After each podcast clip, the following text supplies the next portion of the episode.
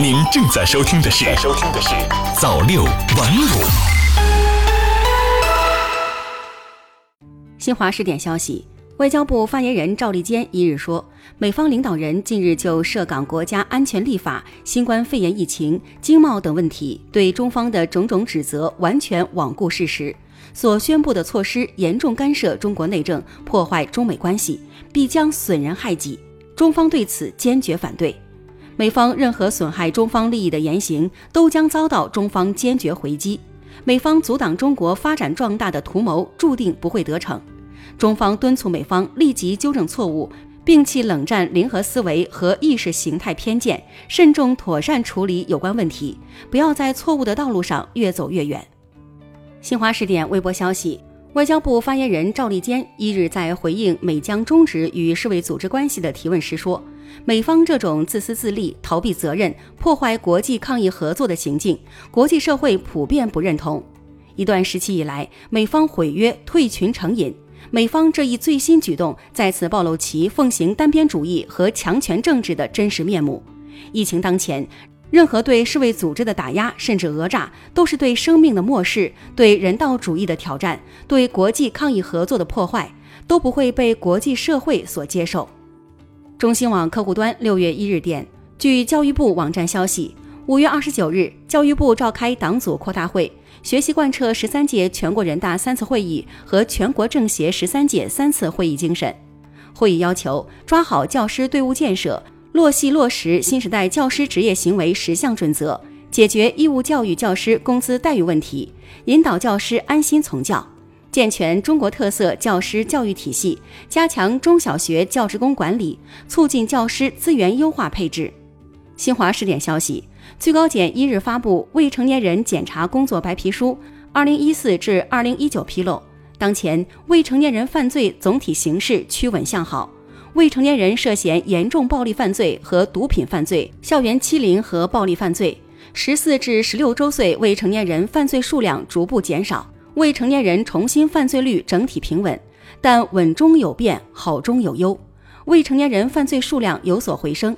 未成年人聚众斗殴、寻衅滋事、强奸犯罪人数上升，同时侵害未成年人犯罪形势不容乐观。性侵害、暴力伤害未成年人、成年人拉拢、诱迫未成年人参与黑恶犯罪等问题相对突出。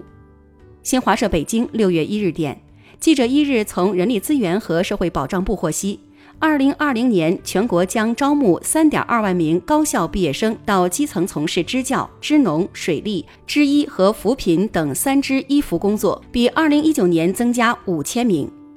北京日报消息。根据一日发布的《北京市小客车数量调控暂行规定实施细则》修订征求意见稿，拟从明年起，夫妻间办理车辆变更登记，婚姻关系存续期要满一年，且受让方名下无车无指标。权威部门解读，这项规定旨在打击通过结婚登记买卖小客车指标的违法行为。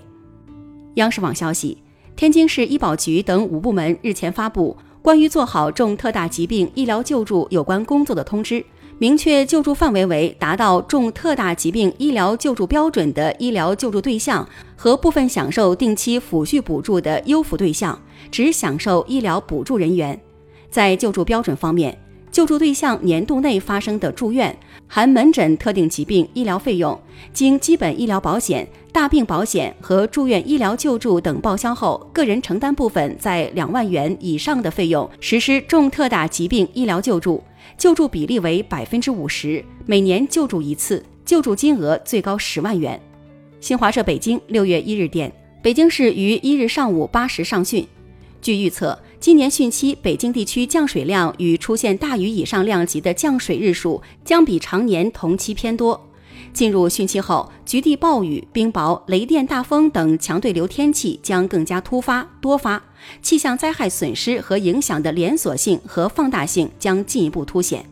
新华社北京六月一日电，新版《北京市野生动物保护管理条例》一日正式实施。条例将野生动物保护管理工作纳入生态文明建设考核体系，规定北京全域全年禁猎。对于猎捕、猎杀野生动物的，将没收猎获物并处罚款；构成犯罪的，将依法追究刑事责任。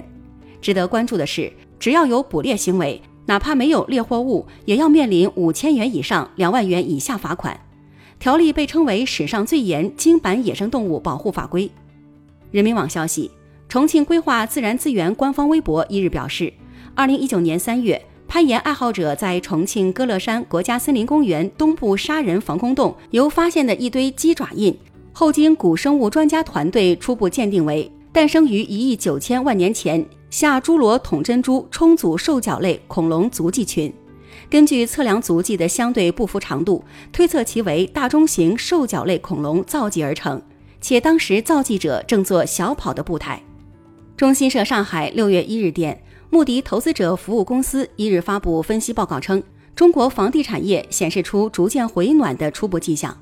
报告说，中国房地产销售的下降幅度正在缩窄。四月份全国合约销售额同比仅下降了百分之二点六，较三月百分之十二点一的降幅大为改善。穆迪助理副总裁分析师陈正亮称，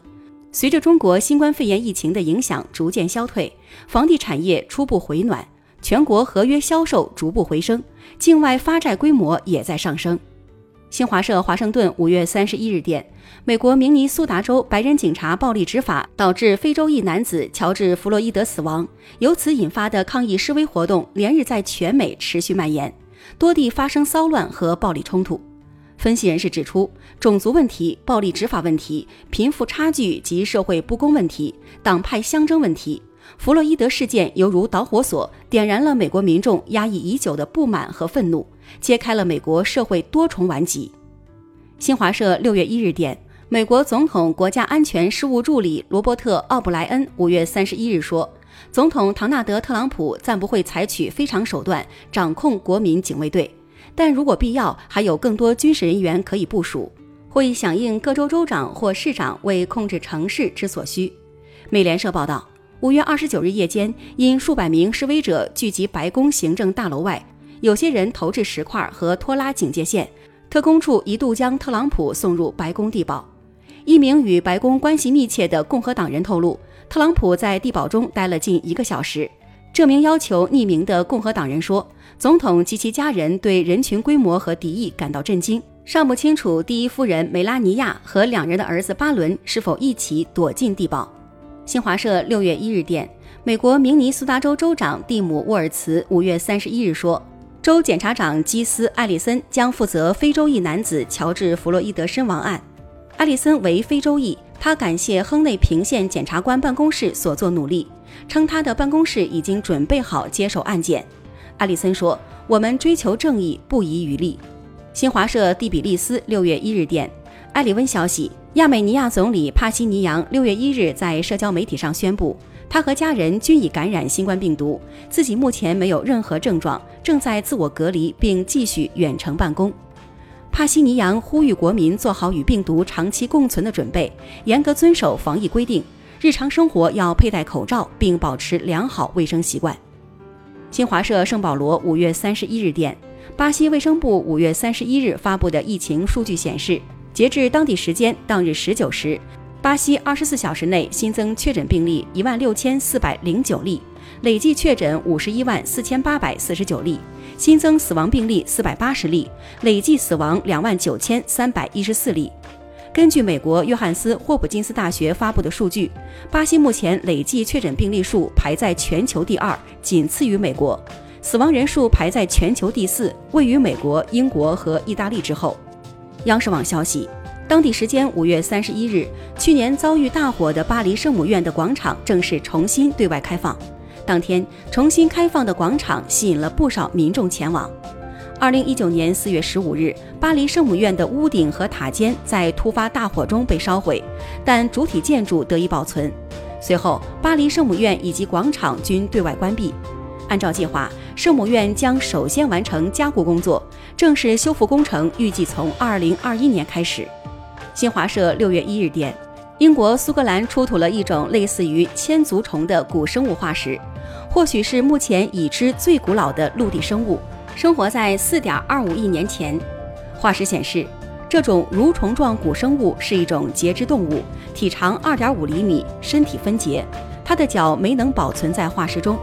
研究人员分析，它应该生活栖息在湖畔环境。可能以腐烂植物为食。虽然外形像千足虫，这种古生物却属于另外一个已灭绝的种群，不是千足虫的祖先。早六晚五，新华媒体创意工厂诚意出品。